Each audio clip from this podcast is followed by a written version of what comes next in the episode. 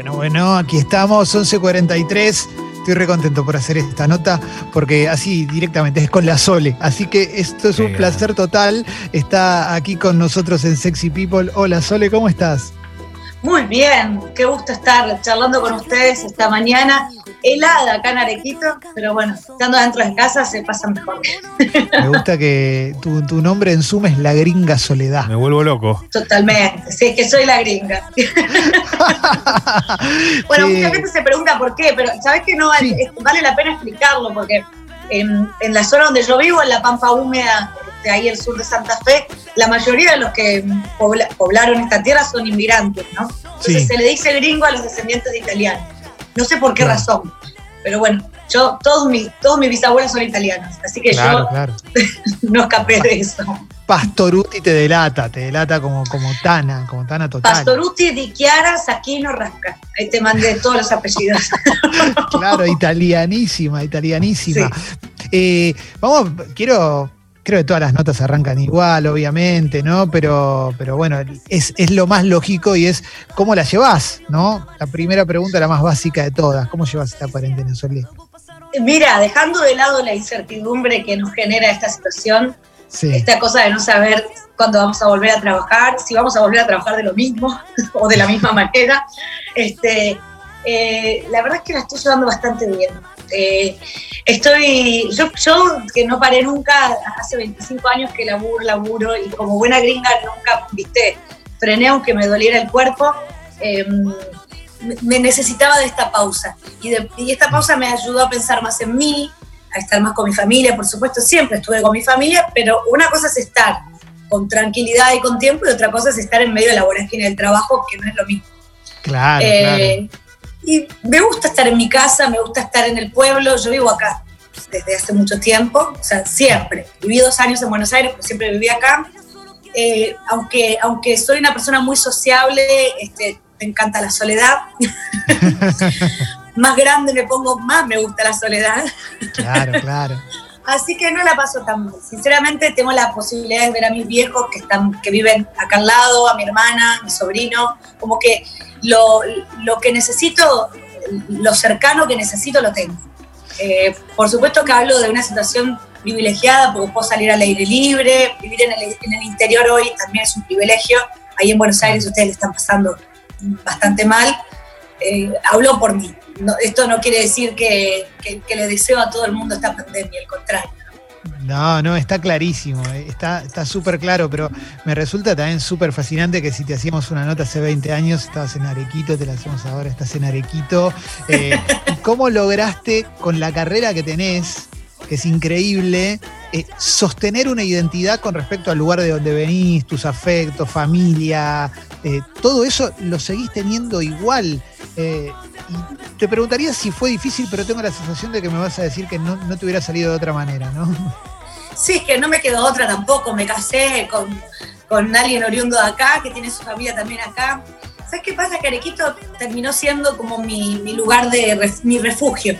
Porque Claro. a mí me costó mucho convertirme en alguien conocido. O sea, cuando vos sos del interior y tenés poco mundo, o sea, yo no había viajado mucho ¿viste? por el mundo, y de repente sos una figura pública, eso te, te- te- a mí me dio mucho miedo al principio, no, no, no lo entendía.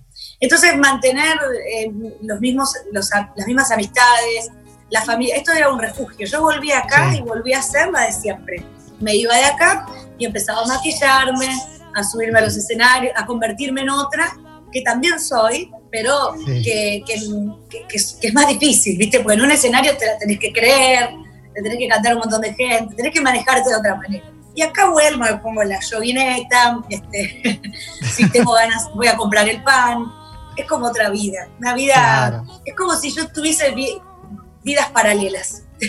Claro, claro, claro, se entiende perfectamente. Si recién prenden la radio es la Sole, che, que está hablando con nosotros eh, y está buenísimo esto. Leo, ahí te vi levantar la mano, así que podés preguntar. Dos cosas. Primero, me, me- te iba a preguntar otra cosa, pero eh, ¿vas a la panadería? ¿Pagás el pan? ¿O, o es- ah, vino a Sole. No, dale, no, lo- lo pago. dale los dos kilos lo- que le corresponden. Escuchá, No, no- no es- Casi nunca voy yo, lo pago, pero siempre me traigo algún regalo. Y no son para mí los regalos. ¿Sabes para quiénes son? Para mis hijas. Muy bien. Que en el pueblo Bien. son más populares que yo, porque son así como. Mi marido, este, en el pueblo, es más conocido que yo, porque es el que más sale. Claro, Claro. pero siempre, de que era adolescente, viste, un tipo nada, simpático, que habla con todo el mundo. Yo te diría que soy un poquito más odiosa que él. Eh, y, y la verdad es que las nenas salieron así, no, no tenían chance de ser de otra manera, sobre todo Antonia, la más grande.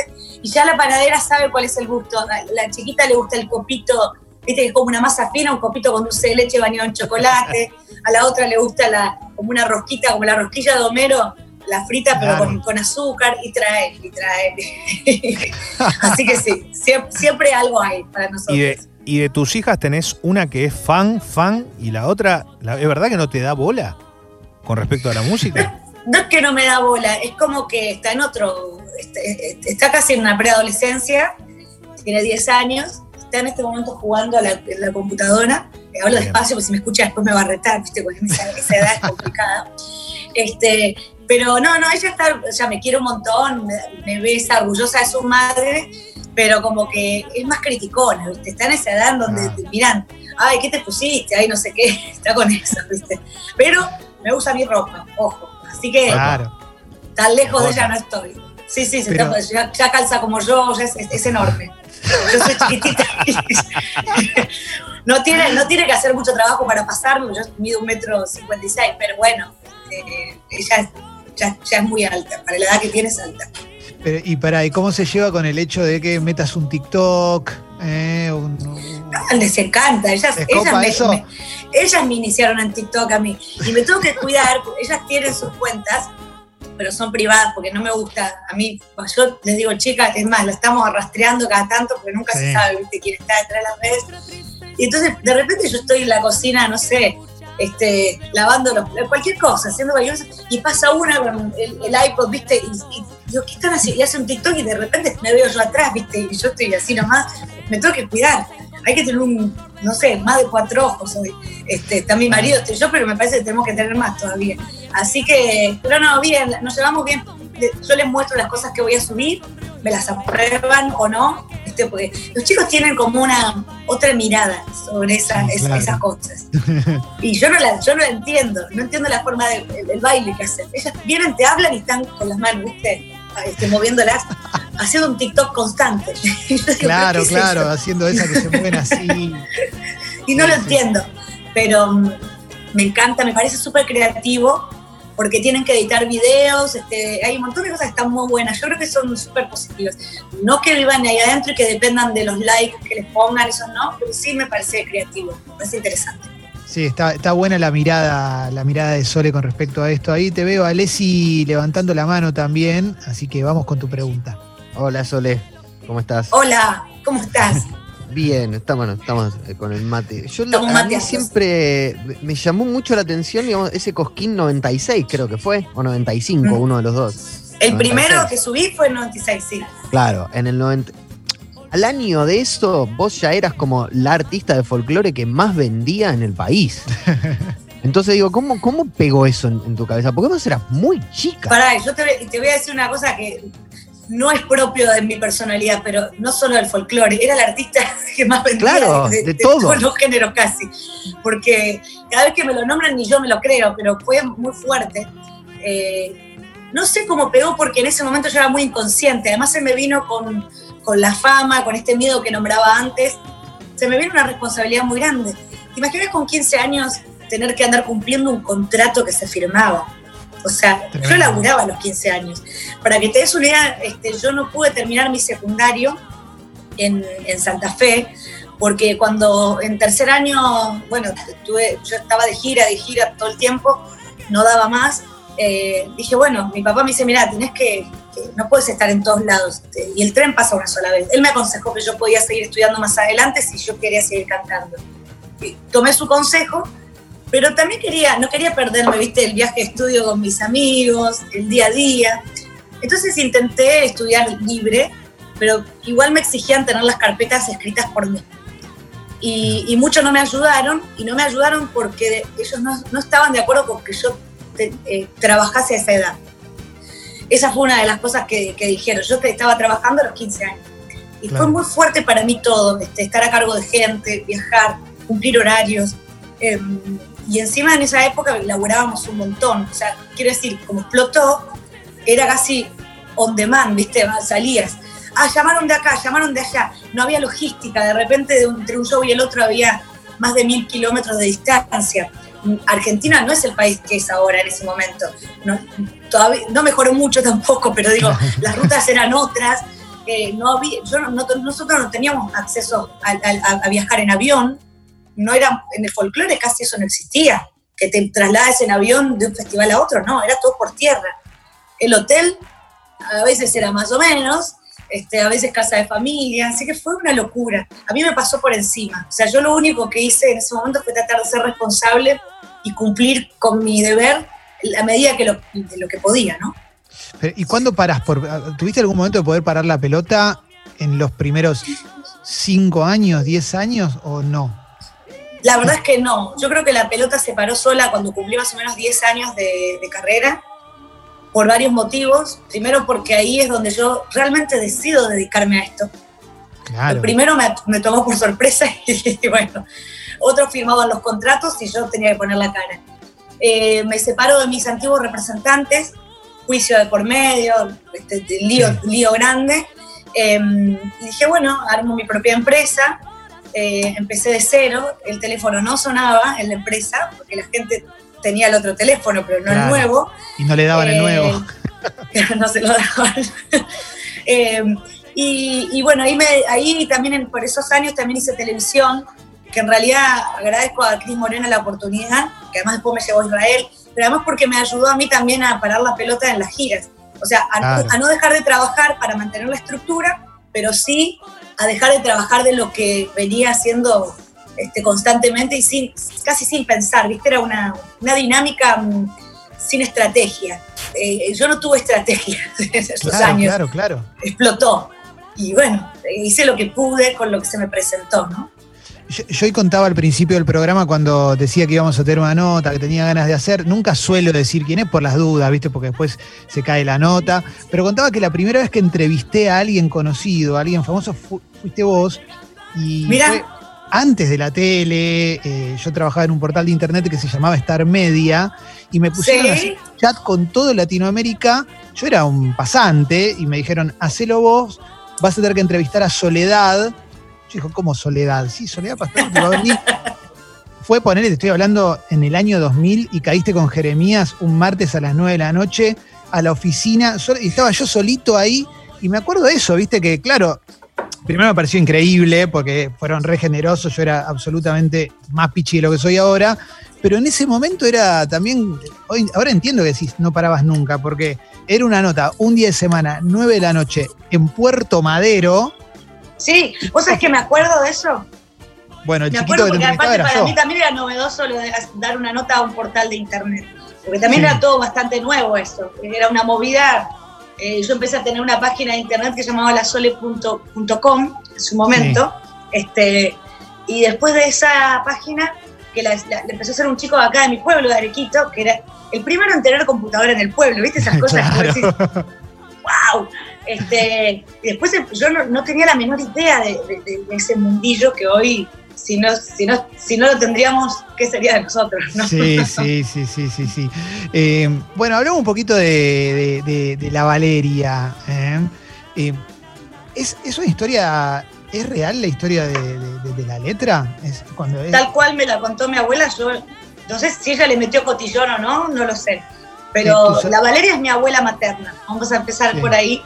Eh, esta canción me llega a mí con otra letra, eh, la música es de León Gouget, y bueno, me quedo ahí, como tantas canciones que me llegan, las escucho, las voy poniendo como en una carpeta, digo algún día cuando estoy buscando repertorio vuelvo a escuchar. ¿no? Sí, Y ella un día vino y me contó como, lo contaba siempre. Ese día estaba como inspirada, ¿no? Y me contó cómo fue el día de su casamiento, que fue uno de los días más felices de su vida. Una cosa rara porque hoy le decís a cualquier mujer o cualquier persona hoy, no, el día que me casé, es raro, ¿viste? Como, Sí. es demasiado romántico para ser cierto. Eh, y me contó que la suegra no la quería porque era flaquita y pobre. eh, porque claro, no querían que se case mi, mi abuelo con alguien de- que no tenía dinero o que tenía menos dinero que ellos, pues se iban a llevar por una parte. es una Este, telenovela, es, es como una Es telenovela. una telenovela.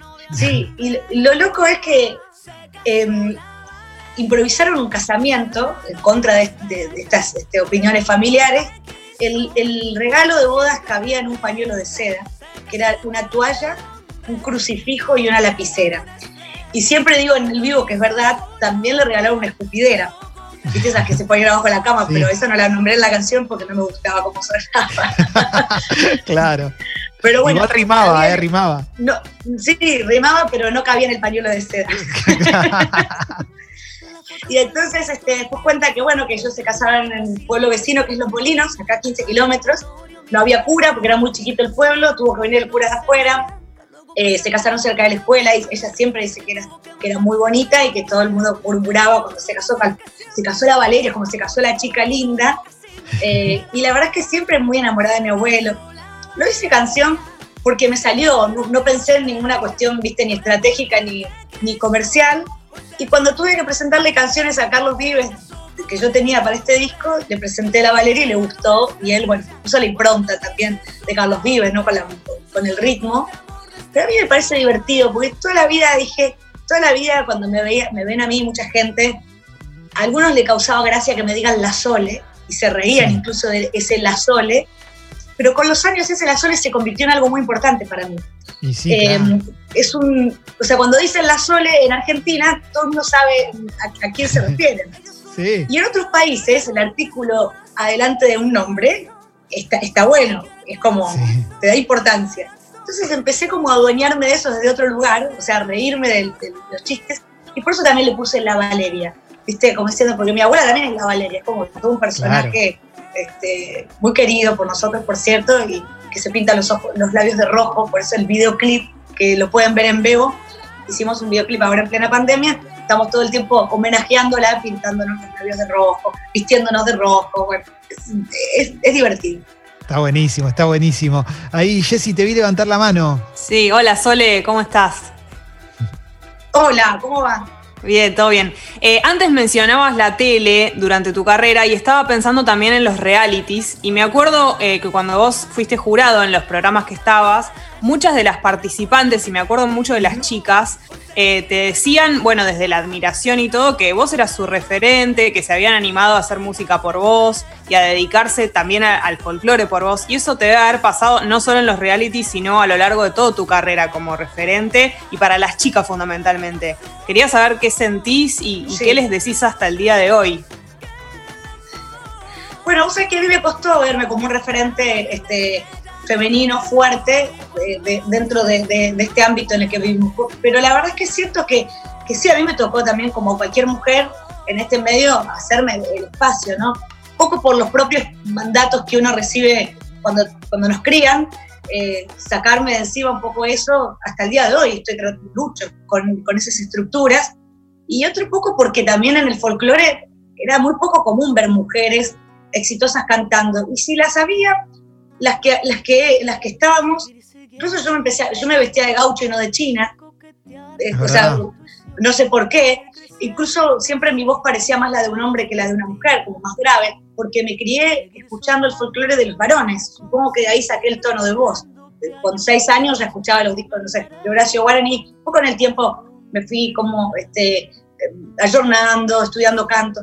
Entonces creo que tuve que romper con un montón de cosas que estaban establecidas, que no, no lo vi, no lo hice con pesar, porque no es que yo me sentía eh, resistida, al contrario, este, siempre fui como una niña mimada, tenía mis distractores y eso, pero pasaba por otro lado el hecho de que, que, me criticasen.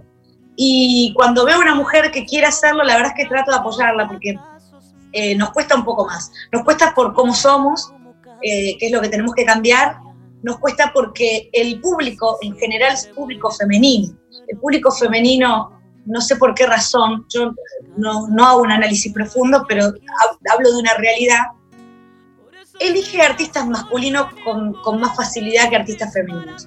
El artista femenino por ahí, viste, tenemos que preocuparnos de, tenemos, lo digo entre comillas, ¿no? Por otros aspectos que a lo mejor el varón no tanto, en esta sociedad en la que vivimos, ¿no? En cómo lucimos, en qué nos ponemos. A mí me hincha tanto los quinotos tener que pensar qué carajo me voy a poner para salir a cantar.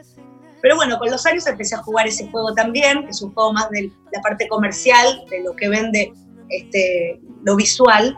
Este, y, me divierte, me divierte probar.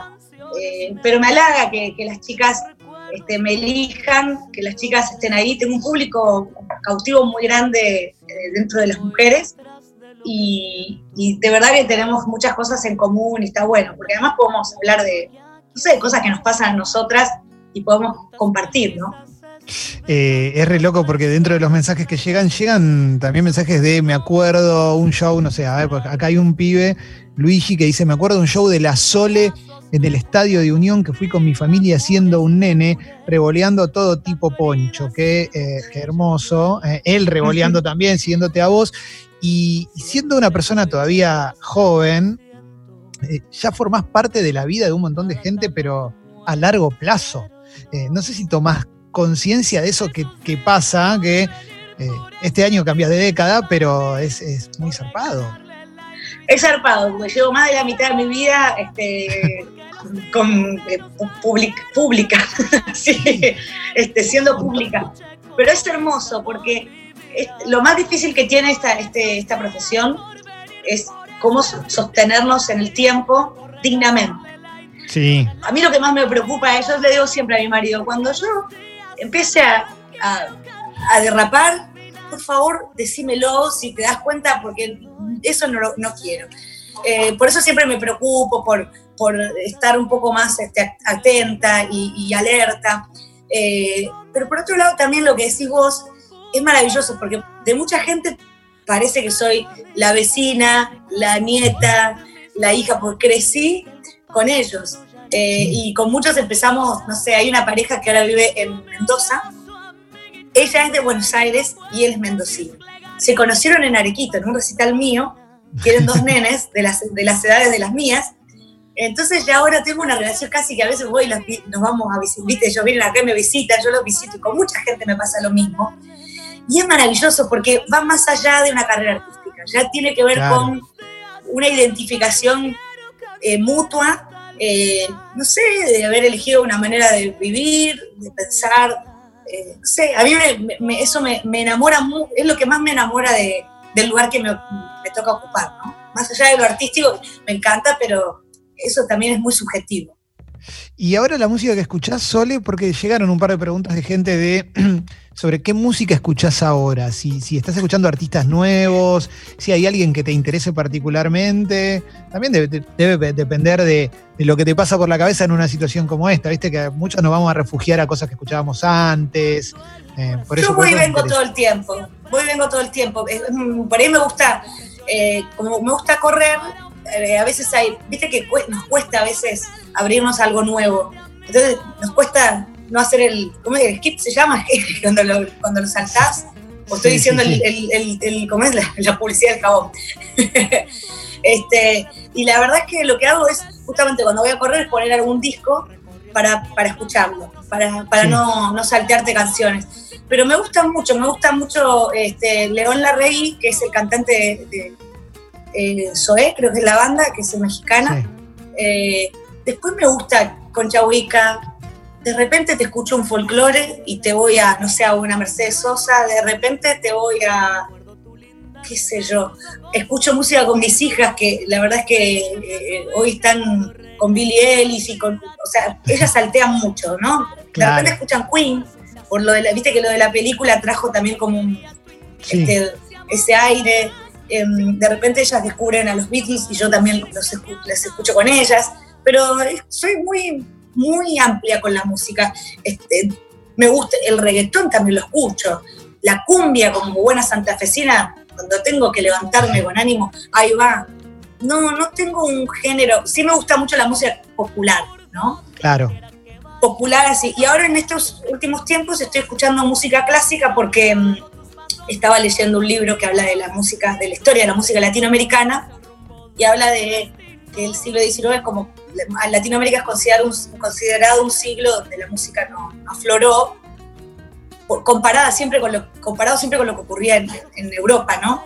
Y entonces ahí dicen que bueno, que en realidad no están así, que, que la comparación no es válida, que también acá hubo músicos muy buenos, entonces empecé, viste, y saltan nombres este, incluso argentinos, y está bueno porque, que ni los recuerdo ahora, porque fueron muchas, es mucha información en poco tiempo, pero me gustó, me gustó redescubrir cosas que a lo mejor tenía, pero no, sabía de dónde venía o, de quién era.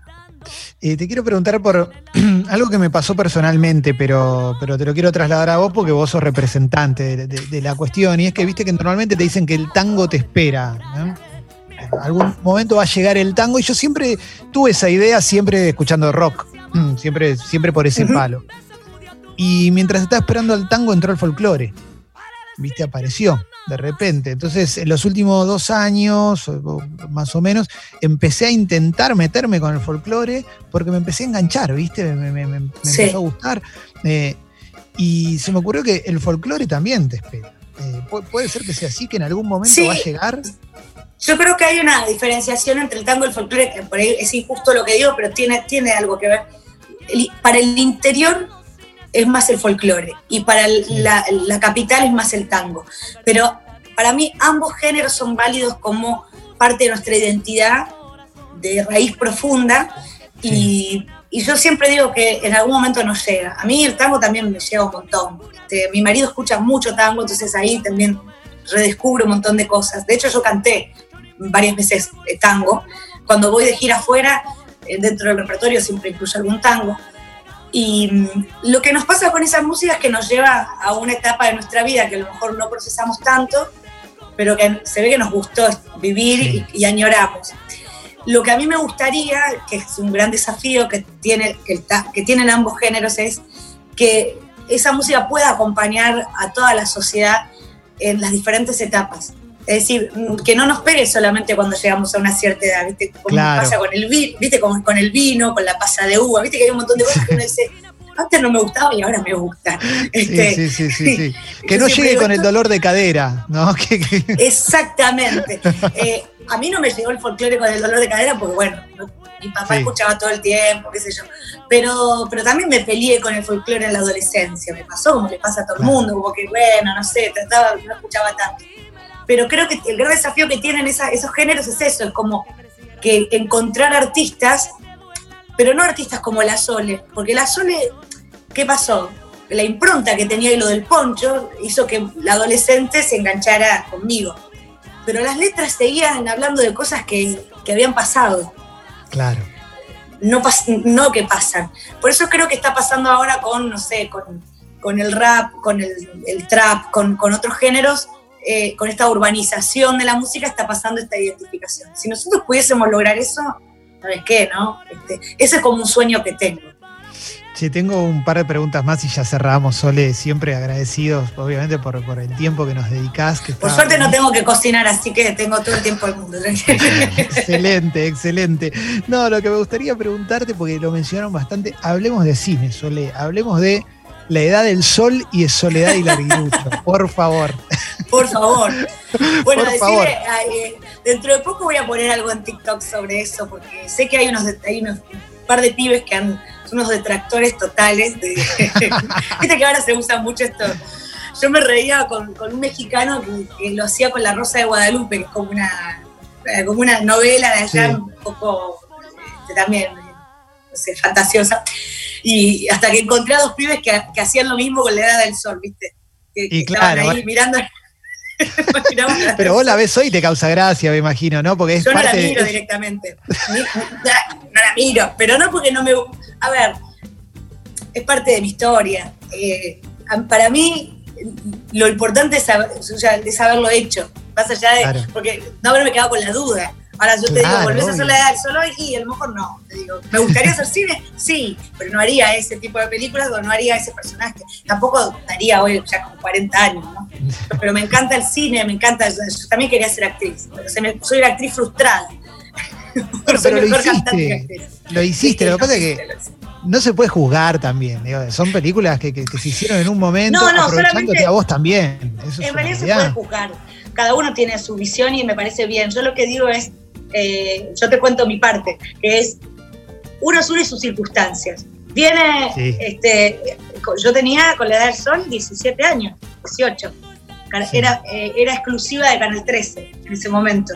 Eh, la productora, era la chica del momento y viene y dice, vamos a hacer cine. como hacía con Sandro, con Palito, con Sí. allá, de, de ¿Cómo voy a decir que no? ¿Me entendés? O sea, a ver, ¿cómo voy a decir que no? Y te digo, la pasé genial haciendo la película. Hice un montón de amigos, viví tres meses en Bariloche, me morí de frío, comí como, comí como un lechón, engordé como 6 kilos. Es, es más, la película, o sea, la- la- el primer corte de la película fue lo primero que se grabó. Vas a darte cuenta si la ves que estoy bastante más gorda que después. O sea, como que en la película voy como adelgazando, pero en realidad fue al revés. Excelente. Este, y la pasé genial, la pasé genial. Y después con Larguirucho también la pasé, la pasé un poco menos, menos genial porque ya era mamá y te, y Claro. te llevaba la culpa de dejar a mi hija este, mientras Por yo estaba. Por Larguirucho. Pero García Ferrer me buscó durante cuatro o cinco años. Se vino a Arequito varias veces a hablar conmigo. Él quería hacer un proyecto conmigo. Estamos hablando del tipo que inventó el libro gordo de PTT, el tipo que inventó eh. Larguirucho, Hijitus. Este, yo creo que, claro, la, la revista, ¿te acordás? Bueno, Sí, digo, sí, tipo- importantísimo.